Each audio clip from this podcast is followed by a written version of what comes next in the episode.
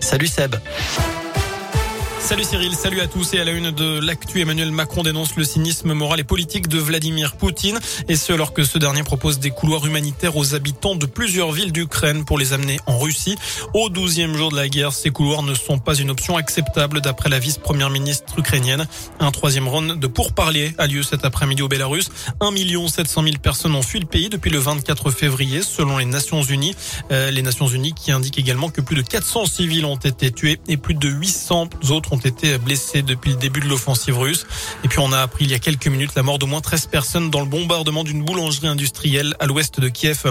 En France, le ministre de l'économie dit redouter des hausses encore plus fortes des prix du gaz, mais aussi des coupures. La Russie fournit 40% des importations de gaz européen. Les prix de l'électricité, des denrées alimentaires ou encore de l'essence sont aussi concernés. Nos vies ne seront plus comme avant. Cette crise est un tournant, un choc géopolitique majeur. Voilà ce qu'a dit tout à l'heure Bruno Le Maire. Alors est-ce que vous allez changer vos habitudes de consommation est-ce que vous l'avez fait depuis quelques semaines et depuis quelques jours même C'est la question du jour sur radioscoop.com. Vous avez jusqu'à 19h pour répondre sur notre site internet. Dans ce contexte particulier, la liste des 12 candidats à l'élection présidentielle a été dévoilée à la mi-journée par Laurent Fabius. C'est le président du Conseil constitutionnel. Il y aura bien 12 prétendants à l'Elysée, dont Philippe Poutou, le dernier arrivé. Dans le reste de l'actu, encore une semaine avant de nouveaux allègements des restrictions sanitaires. Le Premier ministre l'a annoncé la semaine dernière. Le 14 mars, lundi prochain, le masque ne sera plus obligatoire en intérieur. Cela concernera les salles de classe, les universités, mais aussi les commerces et les entreprises. Par ailleurs, le passe vaccinal ne sera plus demandé nulle part, sauf à l'entrée des établissements de santé. Des mesures rendues possibles par une amélioration de la situation sanitaire. Le taux d'incidence a baissé de 30% en une semaine, sans oublier le taux de vaccination élevé. Quoi rester optimiste pour Bruno Lina, virologue et membre du conseil scientifique.